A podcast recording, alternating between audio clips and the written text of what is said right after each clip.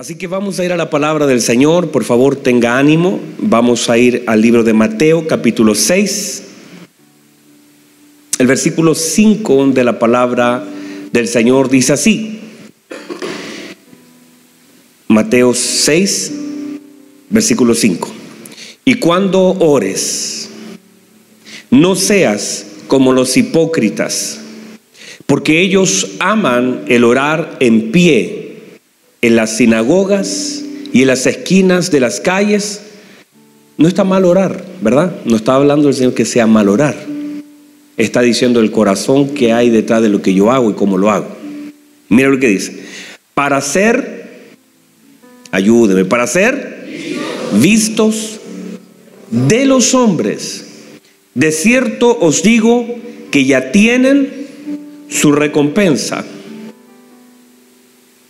Dice, mas tú, cuando ores, entra en tu aposento y cerrada la puerta, note por favor y atención a esto, yo no sé si voy a llegar a eso, por, eso lo quiero decir, eh, hay puertas que Dios cierra. La Biblia establece que hay puertas que Dios cierra, ¿verdad? Usted los deja una semanita y ya no dice ni amén. Hay puertas que Dios cierra, Apocalipsis dice, y nadie puede abrir. Y hay puertas que Dios abre y nadie puede cerrar. Pero eh, es importante el discernimiento, porque a veces le pedimos a Dios que cierre puertas que nosotros debemos cerrar. Y le pedimos a Dios que abra puertas que nosotros podamos abrir o que tenemos que abrir. Entonces, una de las cosas de la vida de un hijo de Dios es aprender a discernir las puertas que Dios cierra y las puertas que yo tengo que cerrar. Hay puertas que yo tengo que cerrar. Y hay puertas que yo no puedo cerrar y que Dios las tiene que cerrar. Pero hay cosas que yo tengo que hacer. No toda la tarea es de Dios. La tarea también es parte de un ejercicio de nosotros. Hay relaciones que hay gente que llega a decir, pastor, ayúdame a orar para cerrar esta relación. No, esa la tienes que cerrar tú. Si usted sabe que esa relación le hace daño, tiene que cortarla. Si hay cosas que está haciendo mal y usted toma conciencia, por eso un padre lo que genera en un hijo es la capacidad de discernimiento. Lo vamos a ver hoy. La capacidad de discernir lo bueno de lo malo. Y hay cosas que cuando el Señor a través de su palabra te da luz, ya tienes entonces la dirección para saber lo que tienes que hacer, pero hay puertas que debo cerrar yo y hay otras puertas que las tendrá que cerrar Dios. Bien, entonces mire lo que dice. Interesante este texto dice, mas tú cuando ores, entra en tu aposento y cerrada la puerta, note por favor, otro paréntesis, permítame, note por favor que este cuarto que habla el Señor no, no, es un lugar físico necesariamente, es una dimensión. No es solamente, ah, digo, pastor, yo vivo en un lugar donde no tengo un cuarto, no es solo un cuarto. De hecho, el Señor nos enseña a meternos a un cuarto y el Señor nunca se metió a un cuarto. Nunca se metió a un cuarto.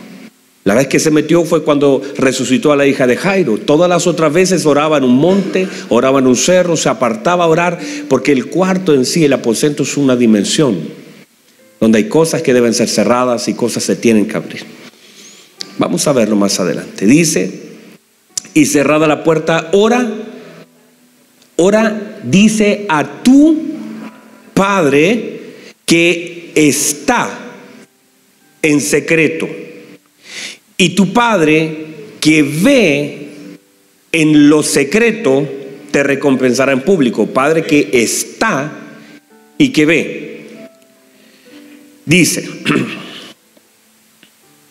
y orando, no uséis vanas repeticiones como los gentiles, que piensan que por su palabrería serán oídos. Atención, no somos oídos por lo que decimos. Nosotros somos oídos por lo que somos. No es lo que usted dice lo que activa el oído de Dios, es lo que usted es.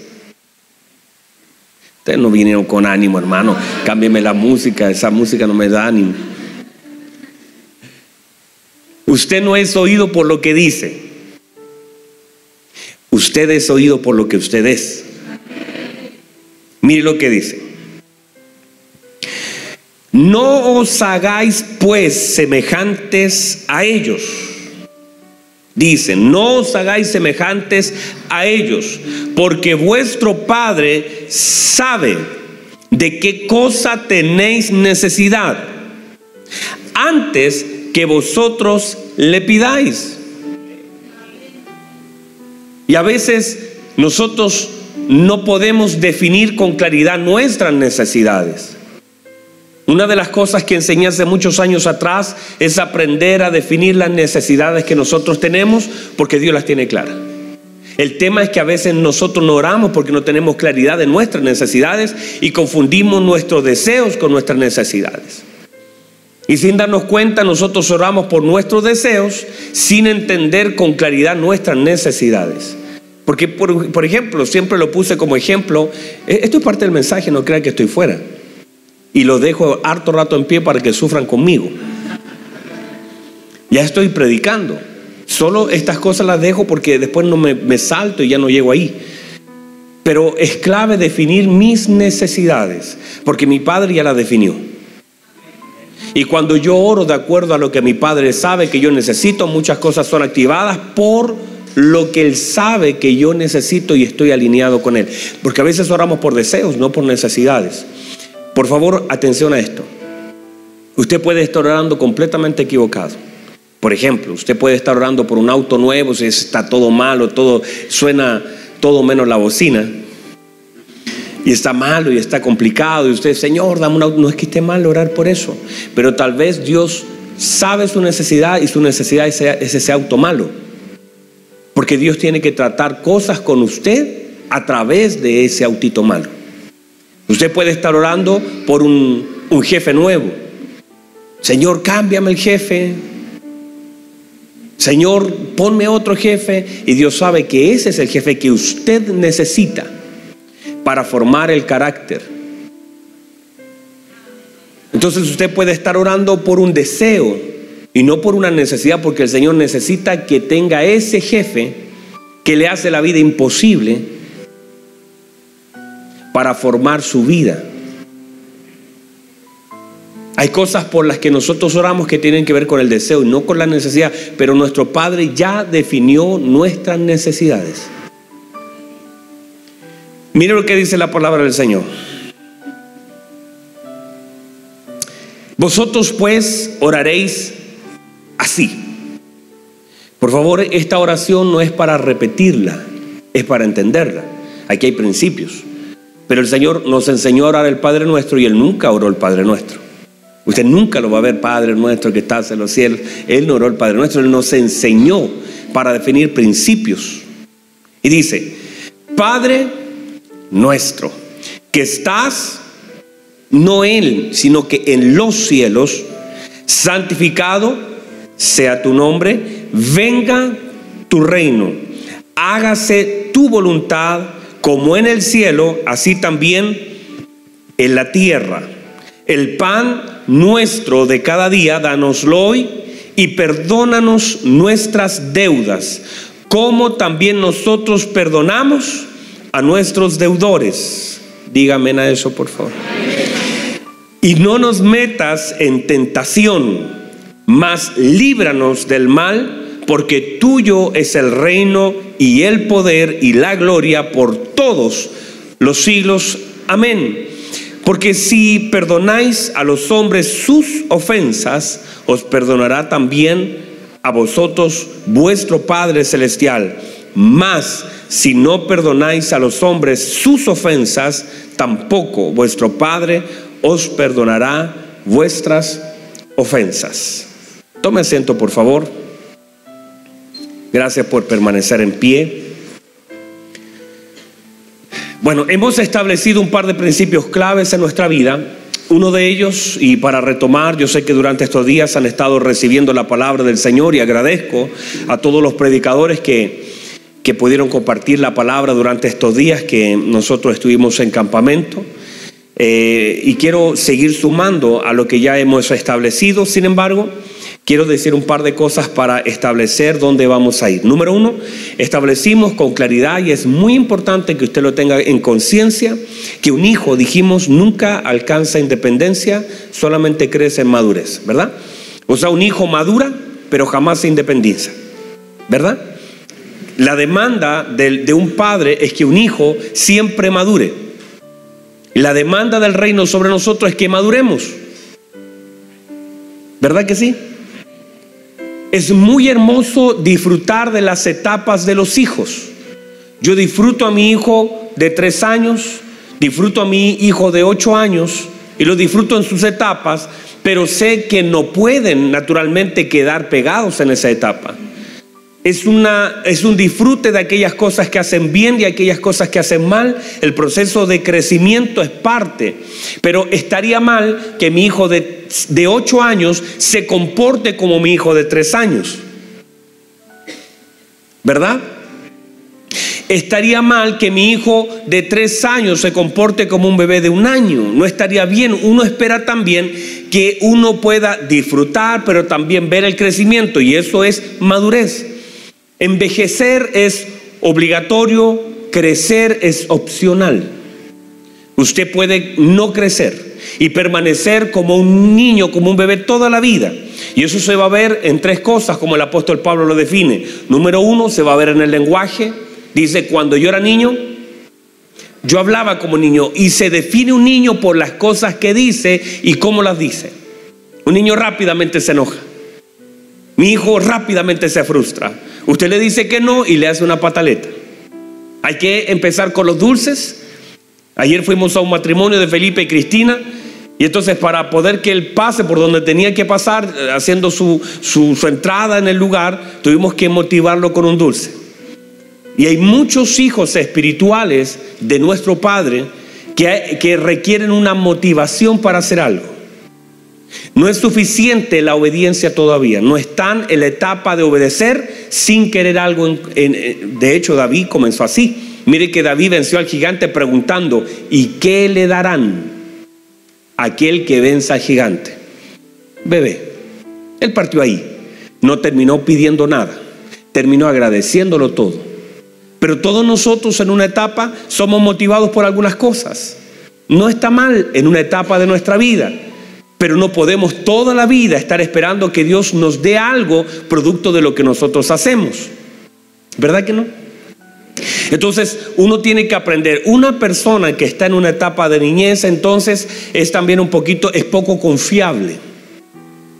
No espere toda la confianza, ni en lo ministerial, ni, ni, de parte de Dios sobre nuestra vida, porque son poco confiables. De hecho, uno, yo a veces le digo a mi hijo, hijo, lleva este, este vasito a la mesa y lo termina botando termina yéndose con el vaso allá a la pieza a ver tele, el vaso nunca aparece en la mesa, hay cierto riesgo, no tienen todavía la, la, habilidad, no tienen todavía la madurez para tomar cierta responsabilidad. Y eso es una forma natural, usted conoce eso, ¿verdad?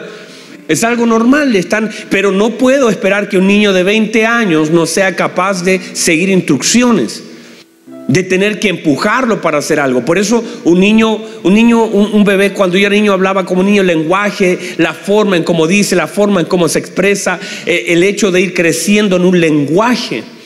Nuestro lenguaje no tiene que ser chileno, ni venezolano, ni colombiano, ni ecuatoriano. Nuestro lenguaje tiene que ser un lenguaje de reino bíblico. Debemos responder a la altura de lo que nosotros somos en Cristo. No debemos hablar, es que yo soy chileno, por eso hablo. No, usted está bien que sea chileno, está bien, usted nació aquí, pero usted ahora está en una nueva naturaleza y ahora es parte de la familia de Dios. Y debe tener un lenguaje. Si todavía salen de su boca garabatos, estaríamos hablando con un niño. Si todavía tengo que, eh, todavía usted salta ah, como un botón de encendido rápido cuando, cuando alguien, alguien lo pasa por delante y se le mete en la fila y usted va manejando y le empieza a gritar cosas, usted es un niño. Si todavía no es capaz de soltar perdón cuando alguien le ofende y tiene que ser motivado por una santa cena o por una obligación o pasan días y usted todavía está medio taimado porque los niños se taiman con facilidad. ¿Entiende esa palabra? ¿No? ¿Cómo podría ser? no sé cómo sería en, otro idioma. ¿Ah? Como eso, fundido, que, se queda así. Y se bloquea y no quiere responder y, y sobre todo los hombres nos pasa eso. ¿Verdad que sí? ¿Qué te pasa? Nada. Ah, eso es mentira. A usted le pasa algo. Pero dígame qué le pasa. Arreglemos el problema, dice la señora, y usted no le responde. Le hace la ley del hielo. La castiga con el látigo de la indiferencia. Usamos esa técnica. Si todavía estamos en esos procesos donde todavía no podemos hacer que el sol no se ponga sobre nuestro enojo, si todavía no somos capaces de soltar las ofensas de la gente, si todavía nos cuesta perdonar, todavía nos vamos para adentro y todavía usamos la palabra, es que así soy yo, somos niños. Si todavía nosotros no somos capaces de manifestar la naturaleza de Cristo y perdonar a aquella gente que nos ofenden, y usted todavía lo, lo llama normal, ah, pero si es normal que me enoje, no, no sería normal en esta nueva naturaleza en su tamaño no. Si usted lleva un par de años sirviendo al Señor, ya no sería normal. Se espera que crezcamos, que nuestra, nuestro crecimiento sea medido, así como pasa los días, también nuestra estatura vaya creciendo. El problema es cuando nos quedamos en la infancia y entonces ni siquiera nuestro lenguaje cambia, no tenemos su lenguaje de fe porque el lenguaje del reino es un lenguaje de fe. Y el Señor al único lenguaje que responde no es a la duda. Usted no puede orar a su Padre con duda. Porque la Biblia dice que el Señor nos agrada de eso. Dice que nuestra fe agrada a Dios. Pero no es nuestra duda. Entonces, si todavía queremos que Dios nos responda, yo no sé, Señor, si me vas a responder. Yo no sé si, si usted tiene duda acerca de su amor, si todavía está preguntándole o exigiéndole a Dios que haga algo. Señor, si me amas, y todavía usa esas frases, es un niño, porque todavía no entiende el amor del Señor manifestado en la vida de Cristo. Y si todavía tenemos que luchar contra eso, estamos medios complicados. Si todavía hay que llamarlo a usted, llamar al otro, decir reconcíliense, dense un abrazo, porque eso lo hago con mis hijos. Estamos, cuando ellos se golpean o se hablan mal, vengan para acá. Pídale perdón a su hermano. Perdóname, dice soy humano. y, le decimos, ya, denle un abrazo, mírelo. Denle un abrazo y se abraza y siguen jugando como si nada. Es parte, pero si, si el pastor tiene que llamarlo a usted y a usted, venga, vamos a abrazarnos, niño. Entonces se espera que en sí, tan importante es esto que me tuve que detener, que nosotros como hijos del Señor vamos madurando vamos creciendo. Y eso no solamente un crecimiento manifestado en una iglesia, eso debe ser un crecimiento manifestado en la vida. Porque usted necesita todo el fruto del Espíritu para vivir la vida que el Señor le ha dado. Usted necesita manifestar no el fruto del Espíritu, de la paciencia y todo acá en la congregación lo necesita mañana en el trabajo, lo necesita mañana con sus hijos, lo necesita hoy con su esposo, lo necesita cuando estudia, necesita manifestar y eso no es algo que se pueda decir, es algo que se tiene que vivir. Entonces parte de la vida cristiana es la manifestación de los frutos que el Señor nos ha dado por su espíritu para vivir la vida como el Señor quiere que la vivamos. Pero no podemos nosotros quedarnos estacionados y, independizarnos, porque un hijo que va madurando se vuelve completamente dependiente del padre. No independiente. Sus decisiones no pasan por las opciones que tenga delante. Sus decisiones no pasan por la conveniencia de las cosas que le están ofreciendo. Sus decisiones pasan por la oración y por la dirección del Espíritu Santo. Nos viene luego a decir me equivoqué porque mucha gente está pagando la consecuencia de sus malas decisiones. Muchas personas están pagando la consecuencia de una decisión equivocada y muchas veces llamamos prueba a la consecuencia. Muchas veces le decimos el Señor me está probando cuando estoy pagando el costo de una desobediencia de irme en una dirección que el Señor nunca me indicó. Y muchas veces nosotros estamos pidiendo que el Señor nos saque de donde Él nunca nos metió. De hecho, en la oración del Padre nuestro dice, no nos dejes caer en tentación, líbranos del mal. Orando, el Señor nos enseñó a orar para no entrar y para no caer. Y nosotros estamos siempre orando para intentar salir de donde el Señor nunca quiso que estuviéramos. La falta de oración, la falta de dirección, la falta de protección, la falta de comunión con el Señor está a veces pasándonos la cuenta en nuestra vida diaria porque somos niños.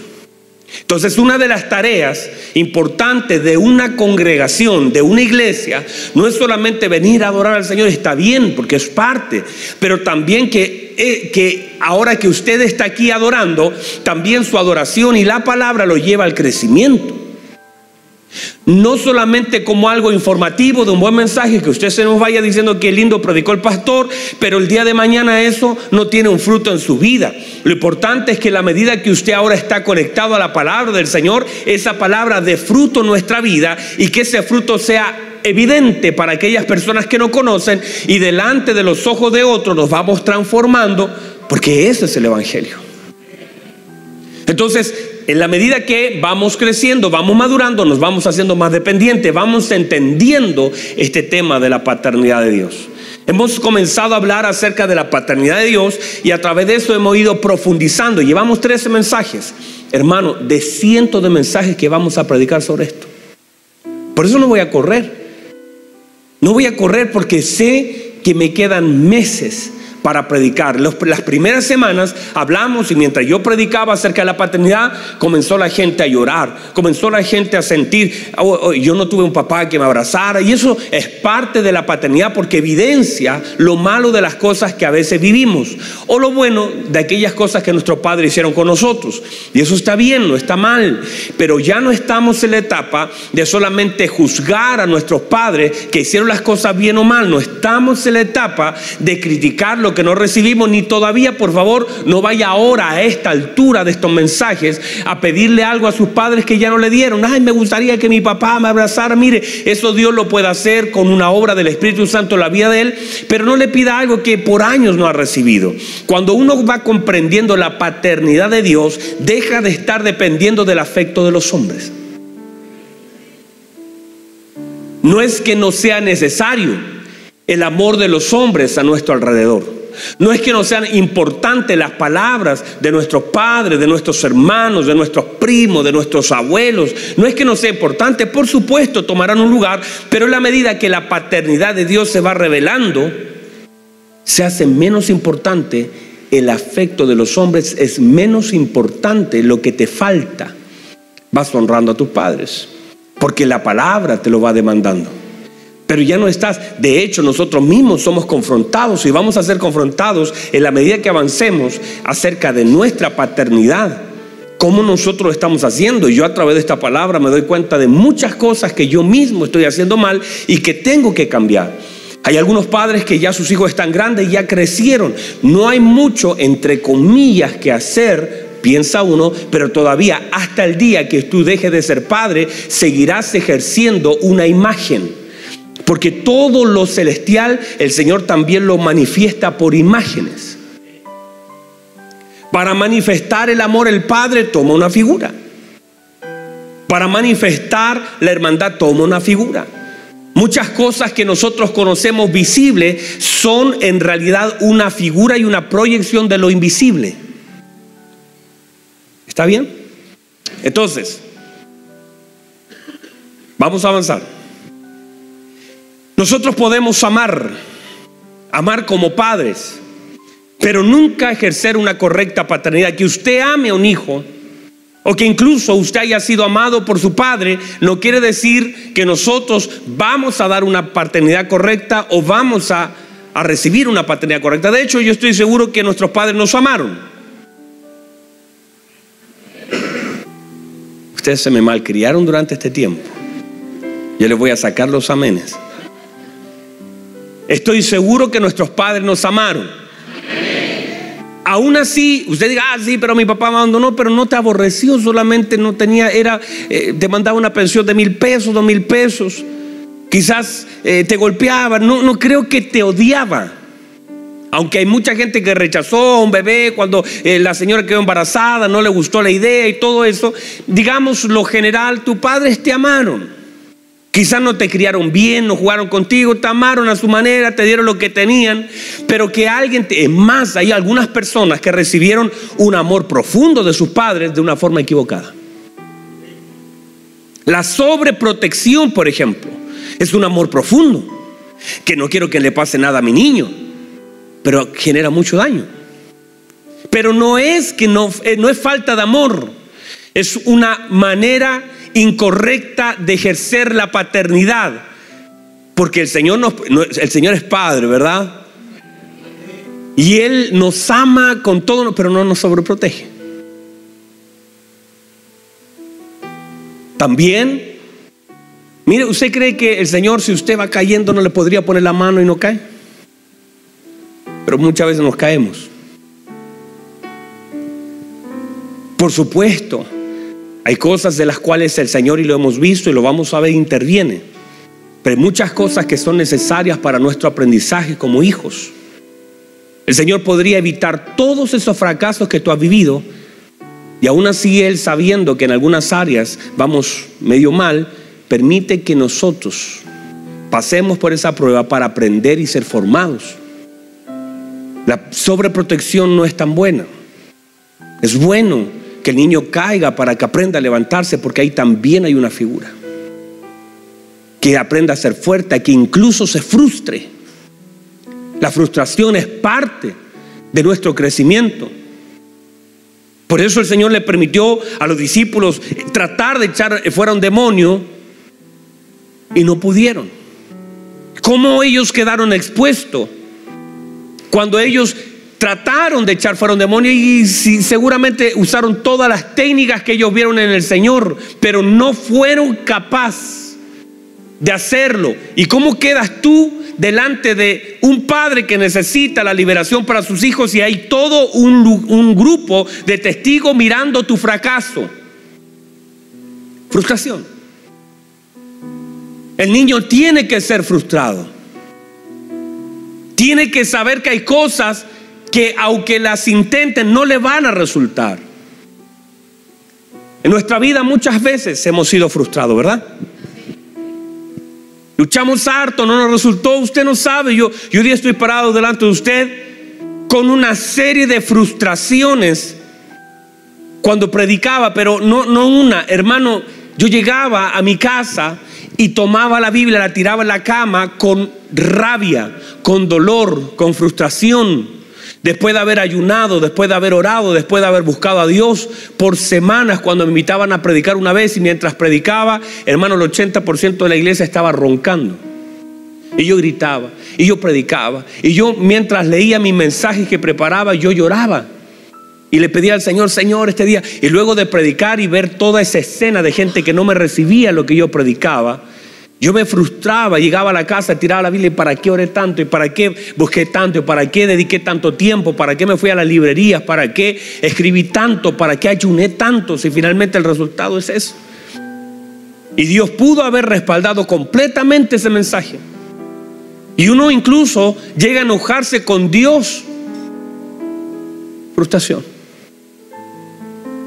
Si usted no ha pasado por esa escuela, yo sé que todos hemos pasado por la frustración. Es parte de nuestro crecimiento. Ser frustrados en algunas áreas, poner la mano y usted ore con todo su corazón y ver que esa persona que usted ama y usted desea que esa persona se levante y usted cree necesario y usted no sabe si le faltó fe o si el Señor no lo escuchó o al final no sabe qué pasa con eso, no sabe cómo llevar esa situación que está viviendo y a través de eso usted siente frustración porque usted predicó, habló de sanidad, usted dijo que Dios podía hacer algo, usted confió que Dios lo podía sanar, usted hizo y, y siguió el protocolo y usted creyó con todo su corazón y el enfermo no sana. Porque no sana por los deseos del hombre un enfermo. Nos sana por la necesidad. Hay propósitos en muchas áreas que nosotros no conocemos. La orden del Señor fue poner las manos sobre los enfermos. Muchos de ellos sanarán, otros no. a través de esa frustración también se ejerce un crecimiento cuando tú eres una persona que cuestiona lo que Dios hace. Es parte de la frustración que nosotros como hijos debemos pasar. Cuando tú le predicas a alguien, ese alguien cierra los oídos. Cuando sentiste del Señor hacer algo por alguien y finalmente terminaste mal, herido, lastimado, ayudando a alguien, pero totalmente herido, es parte de la frustración. Es parte de nuestro crecimiento. Que nosotros amemos a nuestros hijos no quiere decir que estemos ejerciendo una paternidad correcta. Tus padres tal vez intentaron hacer lo mejor posible con las herramientas que tenían. Quizá no tenían mucho, quizá ni siquiera tenían a Cristo. No le podemos pedir a un padre que no tenga a Cristo que ejerza una paternidad correcta. Es imposible, no te puede dar según esa naturaleza. Ah, iba a la iglesia, eh, no dice mucho. Quisiéramos pensar que una persona por ir a la iglesia tiene a Cristo, pero no es así siempre. Tristemente no es así. Pero para eso hemos estado siendo edificados nosotros. En algunos casos tenemos la oportunidad hoy de parte de Dios de corregir lo que estamos haciendo mal. Y en otras partes seremos el consejo para alguien.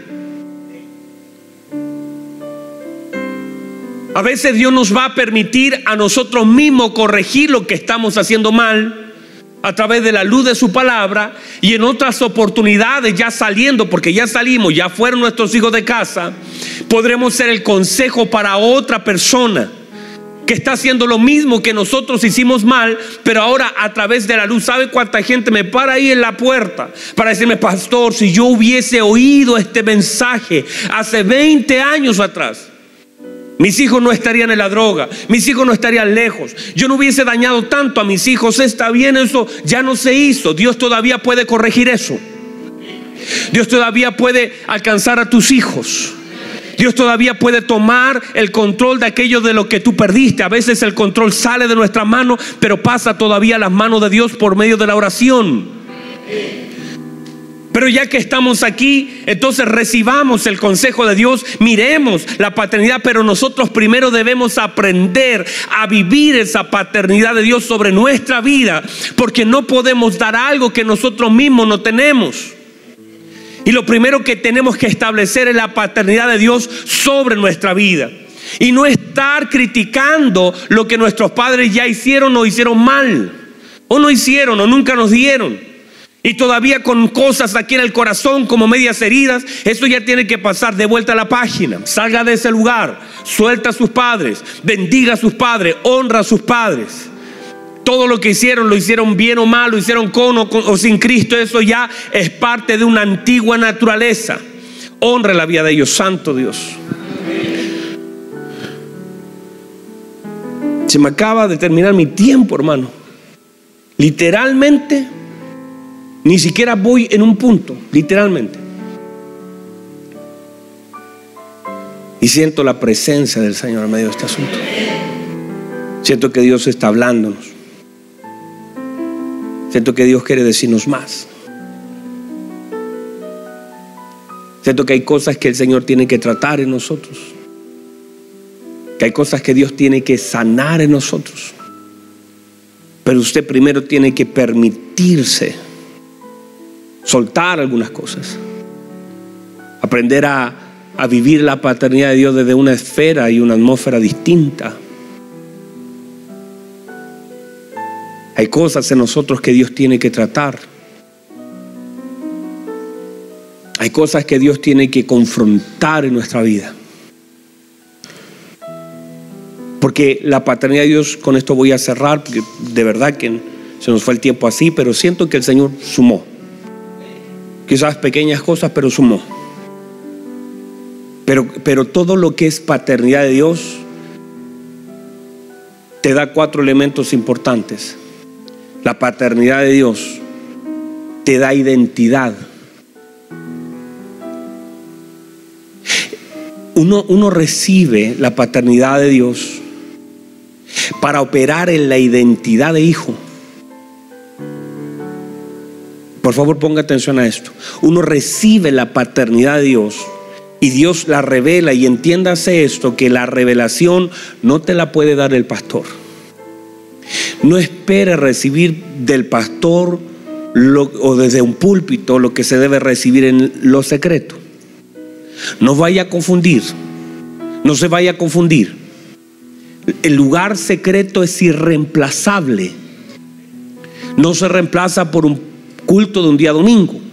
Nosotros no podemos rebajar el Evangelio a una reunión dominical. No se vaya a confundir. No vaya a pensar que el Evangelio es venir el domingo en la mañana a las 9 de la mañana, y nos a las diez y media de la mañana y vivir una vida. Eso no es el Evangelio. Si usted piensa que eso es el Evangelio, está perdido. El Evangelio es obediencia, el Evangelio es dirección, el Evangelio es transformación, el Evangelio es vida. El apóstol dice, yo no me avergüenzo del Evangelio. El Evangelio es poder. Y, nosotros hicimos del Evangelio una reunión de domingo. Y venimos y, y disfrutamos. Y aunque, hermano, reciba el mensaje que reciba. No importa el predicador que exista, el predicador que esté de turno. Si venga del extranjero, sea de este lugar, o el mensaje te huele los sesos, o diga, uy, yo nunca vi lo que el pastor. Eso no, no va a cambiar tu vida. No le quito méritos a la palabra porque yo mismo soy predicador y he visto cómo Dios toca a través de la palabra. Pero eso pierde efecto si el mensaje predicado en un púlpito no te lleva al cuarto secreto.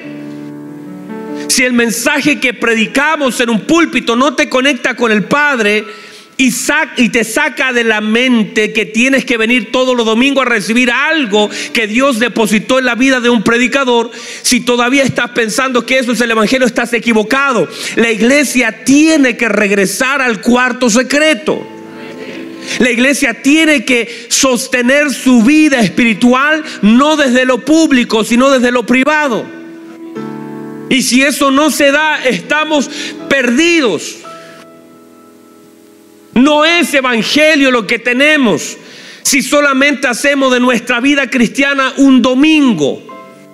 Y la semana estamos lejos de, de la vida del Padre. Porque lo que tiene que hacer una predicación es conectarnos con el cuarto. Si te sacan del cuarto y si yo te digo, venga el domingo porque tengo la última revelación, venga porque yo recibí. Y si nosotros vivimos esperando recibir del predicador lo que deberíamos esperar recibir del Señor, en la intimidad estamos perdidos. No voy a reemplazar nunca eso. Y nunca se permita eso en su vida.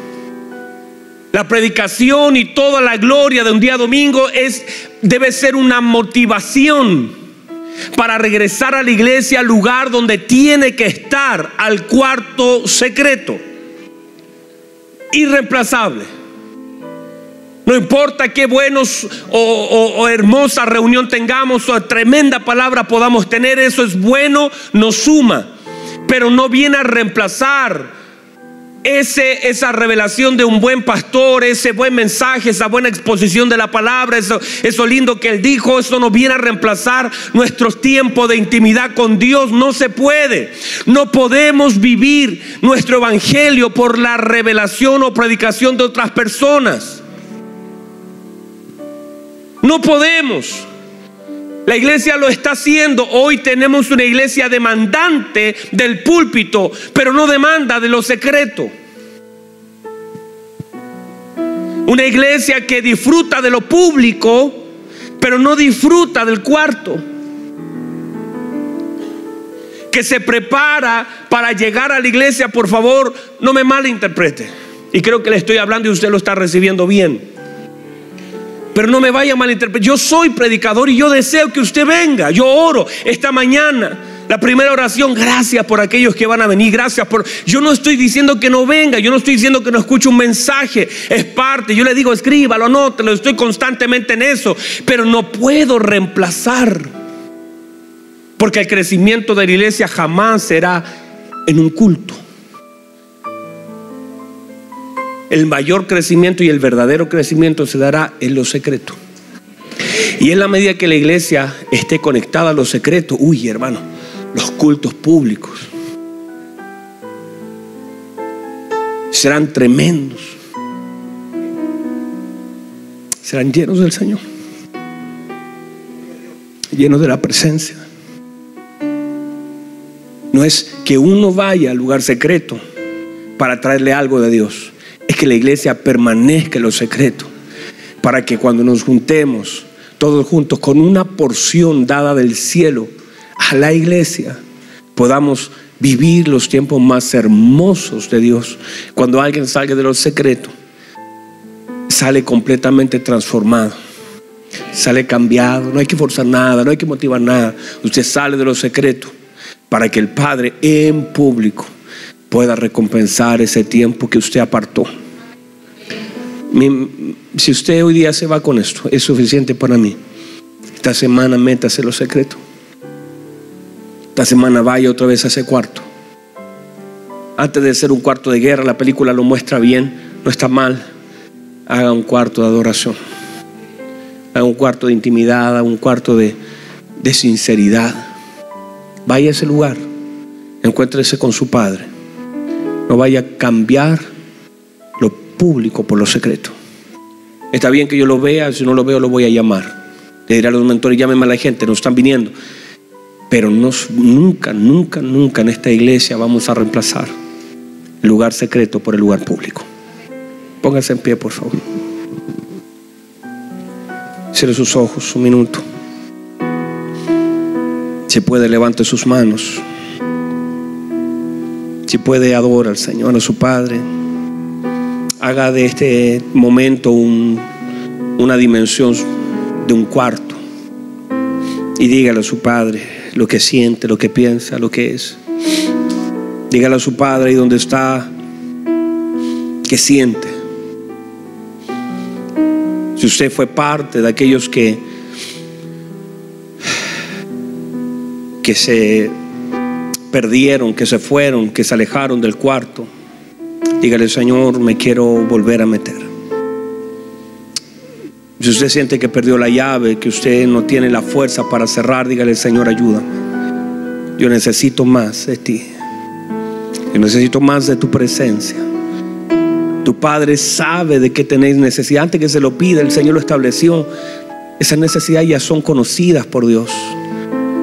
Entonces no espera, no te espera en un cuarto para que le dé la lista de tus peticiones. El Padre quiere encontrarse con su Hijo. Padre, el Padre nos extraña. Hay más de Dios en un lugar secreto. Hay más de Dios para usted y para mí en ese lugar. Pero no, no es con la idea de que dale el listado de lo que quiero. No es eso. Cuando tú conoces a tu Padre, sabes que no tienes que exponer todo lo que quieres, que tu Padre sabe lo que tú necesitas. Pero el Padre quiere pasar tiempo con sus hijos. Y si no estás allí, vuélvete allí. Conoce a tu Padre. Yo estoy haciendo mi esfuerzo para tratar de conectar otra vez este cable que es el más vital de nuestras vidas no sé si lo estoy haciendo bien, no sé si estoy logrando el objetivo, pero si logro llevar esta semana a uno al lugar y otra vez conectarlo con el Padre, eso será una gloria tan hermosa de saber que alguien pudo estar otra vez con el Padre. Levante sus manos, por favor, Padre, gracias. Vamos, dele gracias a su Padre. Lo que usted necesita es pasar tiempo con su Padre y su Padre quiere pasar tiempo con usted. Levante sus manos, dígale Señor, gracias. Esta iglesia crecerá en la medida que el cuarto secreto sea más importante que las reuniones públicas. Levante sus manos, dele gloria, dele honra. Vamos, alce su voz. Con todo su corazón. Vamos, vamos, vamos. Alguien glorifica al Señor, alguien exalte, alguien levanta alabanza, adoración.